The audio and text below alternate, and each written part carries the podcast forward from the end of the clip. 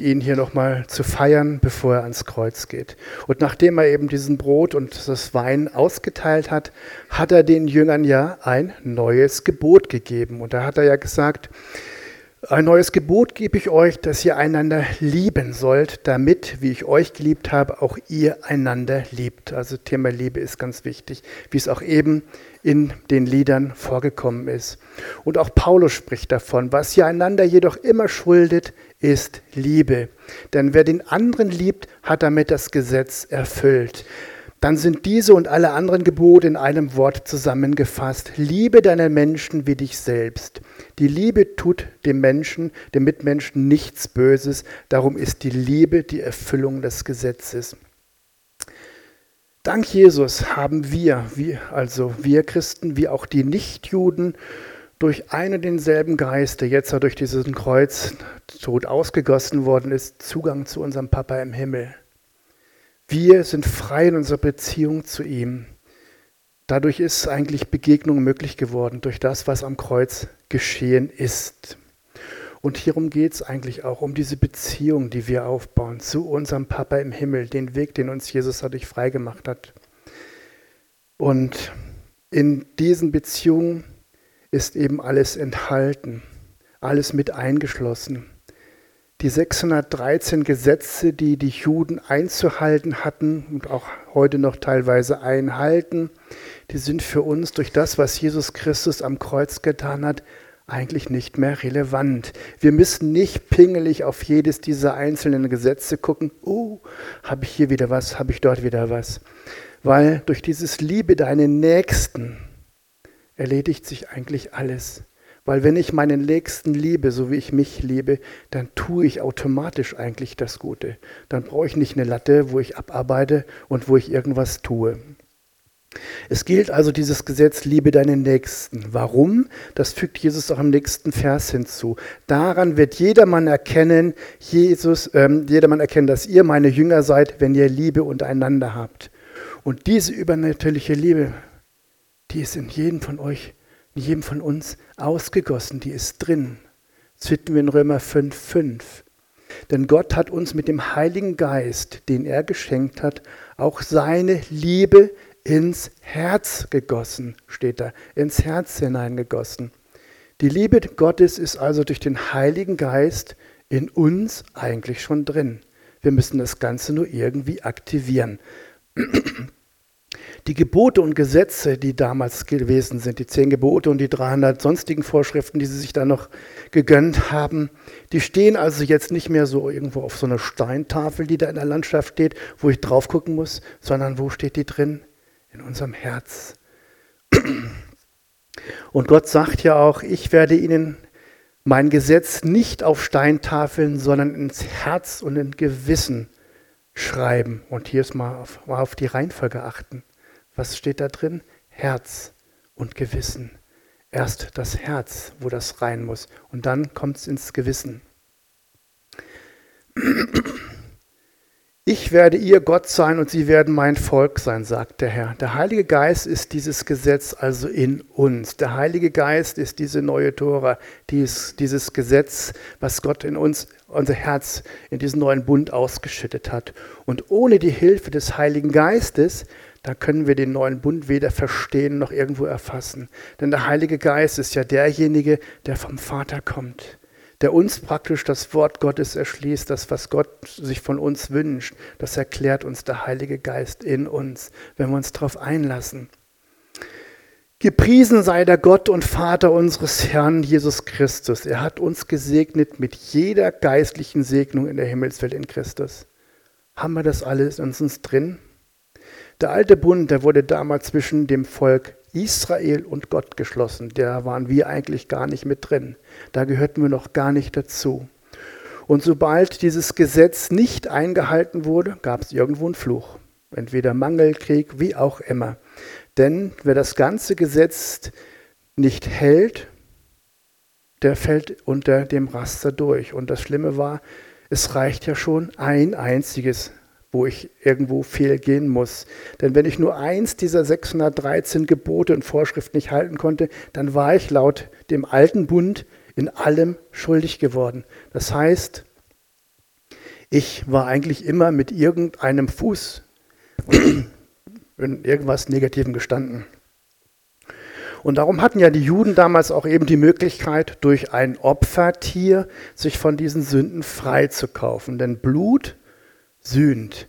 Blut macht mich befreit. Das heißt, derjenige, der das Opfer gebracht hat und das Opfer bringt, der ist wieder freigesprochen worden. Und daher diese ganzen Opfer, die damals gemacht werden mussten, die damals so wichtig gewesen sind. Danke, Helga. Im neuen Bund, da brauchen wir dieses nicht mehr. Denn der neue Bund wurde ja zwischen Gott und Jesus geschlossen. Und durch den Kreuzestod, den Jesus für uns auf sich genommen hat, sind wir mit eingebunden, eingeschlossen worden. Wir sind jetzt nicht mehr da drauf, irgendwo müssen groß was opfern, weil Jesus Christus das Opfer für uns ist. Und zwar für alle Zeiten, weil er ist ja am Kreuz zwar gestorben, aber er ist wieder auferstanden von den Toten und erlebt. Das haben wir in unserem Herzen und glauben, hoffe ich zumindest, dass wir das alle tun, dass es erfüllt ist. Und in Hebräer 2,7 finden wir ja auch, dass es ist, es gilt für alle Mal. Das heißt nicht, es war mal gestern oder heute und morgen nicht mehr. Das Thema ist durch. Jesus Christus hat dieses Blut, das für die Sühne gebraucht wird oder gebraucht wurde, für uns gegeben. Wir müssen es nur annehmen. Jesus hat also diesen, äh, diesen, diesen Sieg für uns am Kreuz errungen. Darum leben wir Christen eigentlich im Sieg. Denn Jesus hat ja gesagt, es ist vollbracht. Vollbracht, da gibt es nicht irgendwo eine Steigerung, da muss noch hier was gemacht werden, da ist noch was zu erledigen. Vollbracht ist abgeschlossen, erledigt.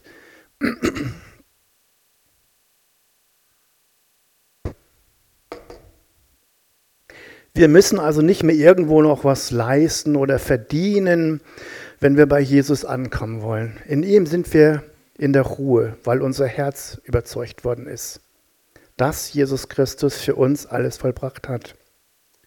Und dadurch können wir dann und brauchen auch nicht mehr noch irgendwo was beisteuern, weil wir können es gar nicht. Wir müssen es auch nicht. Denn diese Früchte, die entstehen, wenn wir Jesus Christus ins Herz genommen haben, diese Gesetzeserfüllung, die entsteht von ganz alleine, wenn wir diese Liebe, die Jesus für uns ausgeschüttet hat, in uns arbeiten lassen, in unserem Herz arbeiten lassen. Dann entsteht Vertrauen, Liebe, Friede, Geduld, Disziplin, Selbstbeherrschung, das, was da so in drin steht. Weil wir in Jesus dann gegründet sind. Und diese Liebe, wenn unser Herz angesprochen ist, wenn es in unserem Herz verankert ist, auf das Umfeld ausströmt, durch uns ausströmt. Darum stand ja auch vorhin in dem Wort drin, dann erkennt, erkennt die Welt, dass ihr zu mir gehört. Jesus sagt, es ist vollbracht. Glaubst du das? Glaubst du, dass es auch für dich vollbracht hat oder nur zu 70, 80 Prozent? Jesus hat gesagt, es ist alles vollbracht. Er hat für uns alles erworben. Wir müssten nichts mehr ergreifen. Wir müssen diese nicht, nichts mehr erarbeiten. Denn diese Segnungen, die sind damals vom Vater vorbereitet worden, vom Sohn hat, ist es vollendet worden, sprich am Kreuz und die Auferstehung, und durch den Heiligen Geist ist es aus, ausgegossen worden, sprich der erschließt uns alles, Gottes Wünsche, wie wir handeln sollen, handeln möchten. Von den Gläubigen wird also im Prinzip nur noch gefordert, Gott zu lieben. Aber mal ganz ehrlich, wie sieht es oft in uns aus? Wie sieht es aus, wenn ich mit Mangel zu kämpfen habe? Prüfen wir da nicht oft genau, was ist jetzt die Ursache? Suchen wir nicht nach irgendwelchen Fehlern, weil in meinem Leben muss ja was falsch gelaufen sein. Irgendwo ist da der Wurm drin. Bete ich vielleicht nicht genug? Faste ich nicht genug? Ich habe gehört, Joao Christoph hat wieder 40 Tage gefastet. Wann habe ich das letzte Mal überhaupt gefastet? Ähm, Glaube ich nicht genug? Muss ich noch mehr leisten in der Gemeinde? Oder Schande, was sagt mein Kontoauszug? Den Zehnten vergessen.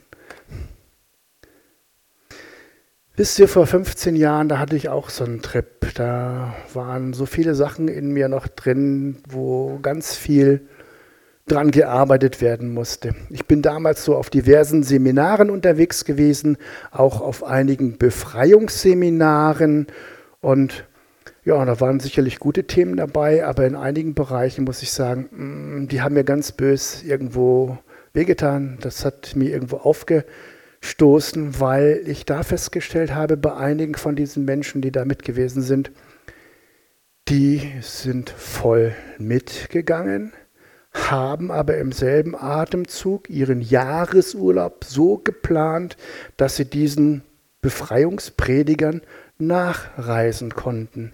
Und was mich ganz besonders getroffen hat, das war nicht nur, der ist jetzt in Hamburg und Frankfurt oder so. Nee, das ging weltweit, weltweit. Die haben geguckt, ah, der ist das nächste Mal in Chicago, fliege ich nach Chicago. Weil ich Befreiung brauchte, weil irgendwas noch in mir in Unordnung gewesen ist. Und das sind so Sachen, wo ich dann auch sage, hey, muss ich das wirklich alles tun, um vor Gott Bestand zu haben? Und ich glaube nicht, dass das in diesem Ausmaße so in diesem Sinne von Gott gewollt worden ist. Weil in diesem Fall ist da in meinen Augen irgendwo ein Abhängigkeitsverhältnis entstanden.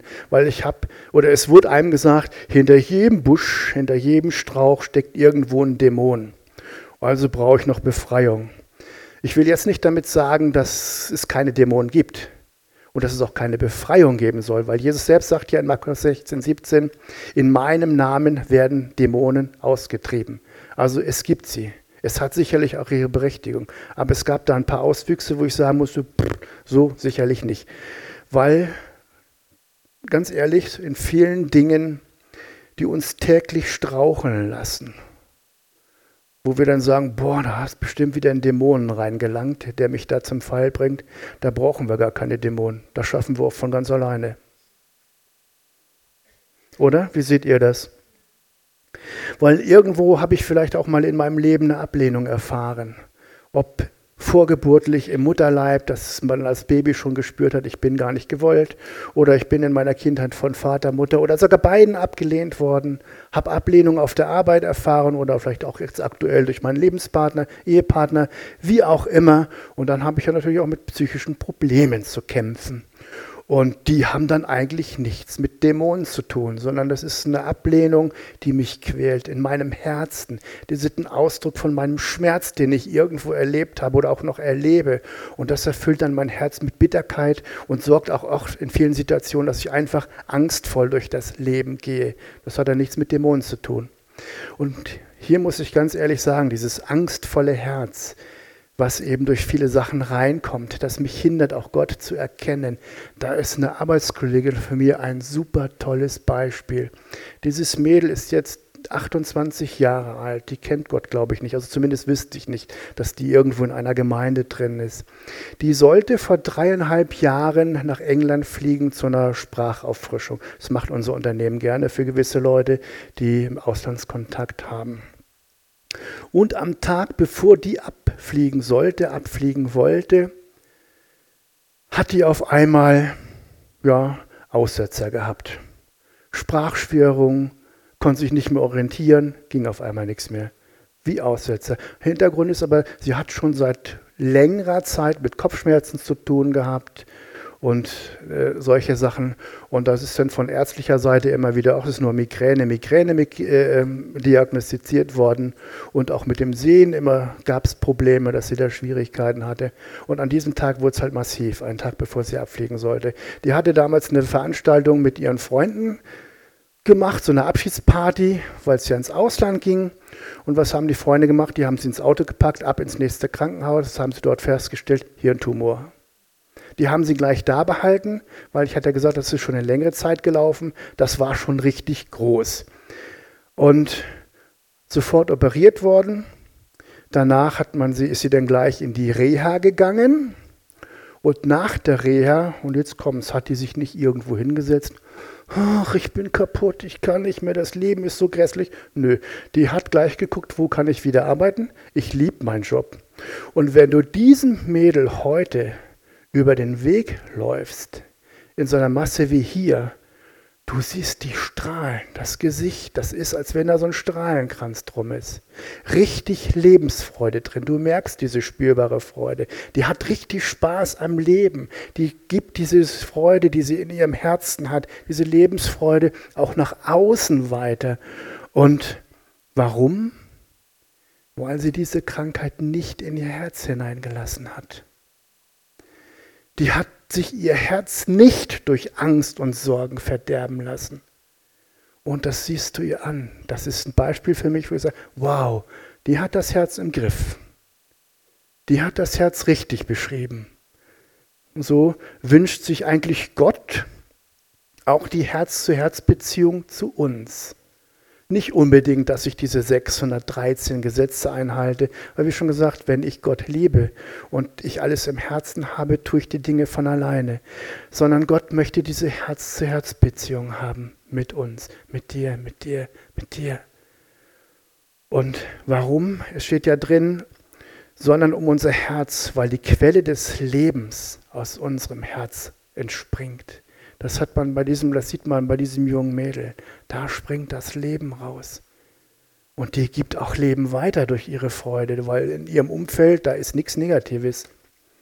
Wenn ich also in diesem Tun- und Leisten-Modus bin, in dem wir oft durchs Leben laufen, in diesem Verdienen-Modus, dann kann ich irgendwo gar keine Beziehung zu Gott aufbauen. Nicht so richtig jedenfalls. Weil ich bin ja immer noch am gucken, habe ich hier noch was zu erledigen, habe ich da was vergessen, passt hier was und der Draht nach oben ist irgendwo gecancelt, eingedrückt. Aber es machen halt viele oder wir machen es oft, um eben angenommen zu werden, akzeptiert zu werden. Und dann fallen da eben auch so Sachen drunter wie dieses weltweise Nachreisen dieser Leute, wo sie den Befreiungspredigern hinterherreisen. Nur in dem Sinne, ich habe zwar noch irgendwo einen Mangel, vielleicht kann der mich befreien, das bringt nichts. Es bringt mich einfach weiter von Gott weg, weil ich mich um meine Sache hier kreise und nicht um die Beziehung, die Herz-zu-Herz-Beziehung zu Gott. Ich renne da irgendwas hinterher. Und das braucht es eigentlich nicht, denn Jesus Christus hat ja am Kreuz gesagt, und das in Großbuchstaben, es ist. Da braucht es keine To-Do-Listen irgendwo, die eh nie erfüllt werden kann, weil ihr wisst ja selber, ne? ich meine, wir brauchen nur morgens ins Spiel gucken, schon haben wir fünf Verfehlungen festgestellt, oder? Was braucht es also? Es braucht Glaube. In Epheser 3, 17 steht ja drin, dass der Christus durch den Glauben in euren Herzen steht. Das heißt also, ich muss diese Festplatte an diesem Hochleistungsorgan da drin neu beschreiben, umschreiben. Das, was drin ist, ersetzen, wie ein Computer, der irgendwo abgestürzt ist. Oder den muss man halt abstürzen lassen, damit man vielleicht neu aufsetzen kann. Unser Herz ähnlich. In der Vers 6,16 steht ja auch noch drin, vor allem aber ergreift den Schild des Glaubens, mit dem ihr alle feurigen Pfeile des Bösen auslöschen könnt. Vor allem aber und alle feurigen Pfeile. Also wenn ich dieses im Herzen habe, den Glauben, den muss ich natürlich im Herzen haben, dann flutscht das Leben. Aber wie wir oft eben festgestellt haben, Glaube allein reicht nicht. Wie vorher angesprochen, müssen wir ja auch unser Herz überzeugen. Es muss überzeugt worden sein. Denn Glaube, hm, ich weiß nicht, wie es bei euch ist, aber in meinem Leben weiß ich vom Kopf her, Jesus Christus ist gestorben für meine Sünden. Er ist aufgestanden, er hat den Heiligen Geist ausgegossen. Ich bin eigentlich gerettet.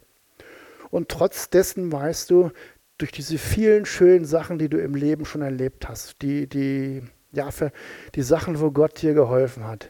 Nach dem Motto, ich bin immer auf meiner Arbeit versorgt worden, egal was passiert ist.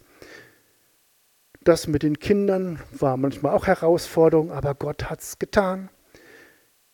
Die Ehe, Gott hat es getan. Wir standen ja nicht umsonst. Wir haben ja schon mal darüber gesprochen vor, vor im, in dem Freitagskreis.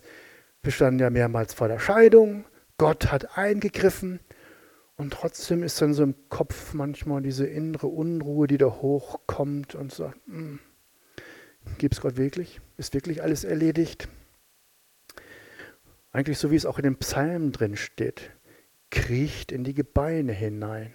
Also wenn das Herz dann noch irgendwo so eine kleine Lücke drin hat, wo so ein bisschen was reinkommt, was nicht so gut ist, dann kriecht dann manchmal doch so gewisse Angst in die Gebeine hinein. Finde ich auch cool, was denn da so in den Psalmen drin steht. Psalm 38, Vers 11. Mein Herz pocht heftig, steht da drin. Meine Kraft hat mich verlassen. Und selbst die, das Licht meiner Augen ist mir geschwunden. Also wenn ich mir dann so das Kopfkino da anschmeiße, wow, da bullert dieses Hochleistungskraftwerk und es hat ihn verlassen, diese Kraft. Und selbst geradeaus gucken kann er nicht mal richtig weil er so in Panikmodus drin steckt. Oder Psalm 22, 15. Ich bin ausgeschüttet wie Wasser und alle meine Beine sind ausgerenkt. Wenn ich mir das wieder so bildlich vorstelle, wie ich denn da so liege. Mein Herz ist geworden wie Wachs, zerschmolzen in meinem Inneren. Mein Herz hat da wieder irgendwo nachgelassen. Psalm 55,5, mein Herz bebt in mir und die Schrecken des Todes haben mich überfallen. Also da geht es so richtig zur Sache. Wenn mein Herz also nicht so richtig programmiert ist und die Angst zulässt, weil der Glaube vielleicht nicht richtig da ist oder weil mein Herz da wieder irgendwo mir andere Informationen gibt, dann geht es richtig gut zur Sache. Habt ihr in eurem Leben schon mal so irgendwo vor Herausforderungen gestanden, wo ihr so mehr oder weniger an die Grenzen des Erträglichen gekommen seid, wo ihr vielleicht gemerkt habt, so, da wirkt euch irgendwo einer und drückt euch die Luft an? Wie ist euch da gegangen? Wie habt ihr euch da gefühlt? Wenn ich in so einer Situation gestanden habe, da hatte ich dann oft so das Gefühl, oh Mensch, also, oh, da sitzt irgendeiner auf meiner Brust, hat mindestens 400 Kilo drauf ich kann gar nicht mehr richtig atmen. Oder du bist in einer schweren, schwierigen Situation, familiär, beruflich, wie auch immer gewesen, und du merkst dann sagen, hm, das Herz da, das tut da so weh, hm, das schmerzt da so richtig, zieht in den Arm rein und uh, die Situation ist vielleicht längst schon bereinigt, aber diese Probleme, dieses Gefühl, diese Herzschmerzen von dem, was dich vorher belastet hat, ist immer noch da. Und eigentlich weißt du, diese Symptome, ja, sind halt nur Symptome. Und trotzdem geht dann oft oder ging bei mir dann das Kopfkino los. Hm. Hast du vielleicht doch was, was dir gesundheitlich Probleme bereitet? Und dann rattert das im Kopf, Mensch, mein Onkel ist herzkrank. Mein Großvater ist mit 56 Jahren beim Spaziergang tot umgefallen, Herzinfarkt. Und bei meinem Vater, der mit 44 Jahren gestorben ist, hieß es auch, könnte Herzprobleme gewesen sein. Stand nicht genau fest. Und dann hat er das Kopfkino, mm, könnte vielleicht doch was sein. Mehr Google angucken, was sind denn so die Symptome? Herzschmerz, Herzschmerz, oh, habe ich ja. Geht in die Schultern, mm, Druck auf der Brust, nicht richtig an, oh, Herzprobleme. Du weißt ja alles von Jesus Christus. Dein Gehirn sagte denn, Jan, du spinnst. Du paddelst mit dem Kajak über den Forgensee. Du kraxelst in den Bergen rum. Du machst dies und jenes. Schwimmst quer über den Rottachspeicher. Du bist gesund. Und dann dieses Hochleistungskraftwerk. Bist du dir da ganz sicher? Was machst du? Hm, ich bin mir nicht ganz sicher. Handy raus, Arzt anrufen, Termin ausmachen, alle Untersuchungen rauf und runter, nur um gesagt zu bekommen, bist gesund. Ja, hast eigentlich vorher gewusst. Aber dieses Herz da drin, das dir dann sagt, könnte es nicht doch sein. Und von daher, Glaube allein reicht irgendwo nicht. Ich muss also auch mein Herz überzeugen, dass ich gesund bin, in Jesus Christus gerettet bin in diesem Fall. Denn da steht ja drin, ich muss mein Herz überzeugen, dass durch Jesus Christus alles vollbracht ist. Alles. Da gibt es nie noch was zu tun und dass ich mit jedem geistlichen Segen in den himmlischen Regionen gesegnet bin. Das musste immer wieder rein in dieses Herz so schön. Und das steht ja auch so schön in dem Psalm drin, 51,12. Erschaffe mir, o oh Gott, ein reines Herz und gib mir von neuem einen festen Geist in meinem Innern. Hier dieses Erschaffen so im Sinne von Neuschöpfung. Ich brauche also ein neu beschriebenes Herz. Und auch hier wieder mal auf die Reihenfolge achten. Erst das Herz, und dann der Geist. Oder Psalm 86, 11. Weise mir, Herr, deinen Weg, damit ich wandle in deiner Wahrheit. Richte mein Herz auf das eine, dass ich deinen Namen fürchte. Wieder diese Herz-zu-Herz-Beziehung zu Gott. Richte mein Herz auf das eine und nicht immer auf dieses Üst. Guckt auf das andere. Psalm 27, 14. Harre oder anders ausgedrückt, warte geduldig auf den Herrn. Sei stark und dein Herz fasse Mut und harre auf den Herrn. Und Psalm 39, 4, das ist auch ein schöner Psalm. Mein Herz entbrannte in mir. Durch mein Nachsinn wurde ein Feuer entzündet. Nachsinn über Gottes Wort. Wurde ein Feuer entzündet. Ausdruck so richtig schön. Feuer und Flamme ist hier drin. Mein Herz entbrannte. Und da redete ich mit meiner Zunge. Finde ich Tatjana mal so cool. Schade, die ist nicht hier. Wenn die freitags loszischt und evangelisiert. Die hat manchmal dieses Feuer und Flamme, wenn sie auf ihrem Missionsweg unterwegs ist. Aber es gibt eben auch vieles Negative, was auf unsere Festplatte geschrieben worden sein kann, was das Herz betrifft. Nämlich zum Beispiel, wenn der Reichtum sich mehrt, so hängt euer Herz nicht daran. Wer hängt sich an den Reichtum? Das Herz. Dann ist es ja wieder, dann wurde so durch die Gegend was. Mein Nachbar. Das dritte Auto in diesem Jahr, ein Porsche. Und ich, ein Seat Leon. Oder deine Arbeitskollege neben dir, hey, der arbeitet die Hälfte von dir, kriegt eine Gehaltserhöhung. Mein Herz hängt sich an Reichtum. Und im nächsten Spruch 16.1, Sprüche 16.1, sagt mir, wer für dieses Ding verantwortlich ist. Die Pläne des Herzens sind Sache des Menschen. Also was da drin passiert, da habe ich Einfluss drauf. Da wird nicht Gott irgendwo sagen, das machen wir mal, das muss ich machen. Ich muss mein Herz neu beschreiben, ob ich neidvoll bin, ob ich hier irgendwas habe, Angst rankommen lasse oder nicht rankommen lasse. Und in 26, Psalm 26 so steht, prüfe mich her und erprobe mich, läutere meine Nieren und läutere mein Herz. Nieren, also die wussten damals schon, dass die Nieren ein Organ ist, das dem Körper die Giftstoffe entzieht und für Reinigung sorgt und darum eben erläutere meine Nieren und mein Herz. Es muss also sauber gemacht werden. Und warum? In 1. Korinther 4,5 steht nämlich drin, da auch das im Finstern Verborgene ans Licht bringen und die Absichten des Herzens offenbar machen wird. Wow. Ich komme jetzt langsam zum Schluss. Also es ist keine lange Predigt heute, wie ihr seht. Alle diese Bibelstellen, die zeigen mir, wie wichtig unser Herz ist, dieses Hochleistungsorgan, das wir so oft unterschätzen. Das heißt immer so schön Glaube, ja, aber eben nicht nur Glaube, weil dieses Herz ist das, was meine Empfindung ausdrückt, das sich beeinflussen lässt im Positiven wie im Negativen. Wie in Sprüche 4,23 drin steht, mehr als andere, behüte dein Herz denn von ihm geht das Leben aus. Und je nachdem, wie ich mein Herz beschrieben habe und beschreibe, drückt sich das auch in meinem Leben aus. Entweder laufe ich freudig durch die Gegend, weil ich einen super Gott habe und das auch weiß, oder ich laufe durch die Gegend und sage, das ist heute wieder ein ganz mieser Tag. Ihr zwar gerade erst angefangen, habt noch nicht viel erlebt, aber es kann nur noch schlechter werden. Ja, wie beschreibe ich mein Herz? Es braucht also diese Herz-zu-Herz-Beziehung mit Gott und alles flutscht von ganz alleine. Und kein Wolf muss mit dem Zeigefinger loslegen und sagen, da hast du was nicht eingehalten, das musst du tun und jenes musst du tun, weil das tun wir von alleine. Wenn unser Herz richtig beschrieben ist und wir Gott lieben, brauchen wir keinen, der uns, äh, Wolf, ich hoffe, du nimmst das nicht übel, der, der uns das eintrichtert. Ja, ich weiß. Das passt. Es braucht eben auch unsere Herz-zu-Herz-Beziehung mit Gott, damit wir wie der Psalmist in, Vers, äh, in Psalm 57, 8 bis 12 singen können. Da steht nämlich drin, mein Herz ist getrost, o oh Gott, mein Herz ist getrost. Ich will singen und spielen. Wenn ich also dieses, in meinem Herzen hineingebracht habe, dann bin ich getröstet in allen Bereichen, dann will ich singen, dann will ich dem Herrn spielen und das nicht nur irgendwie ausgelutscht, sondern in Freude.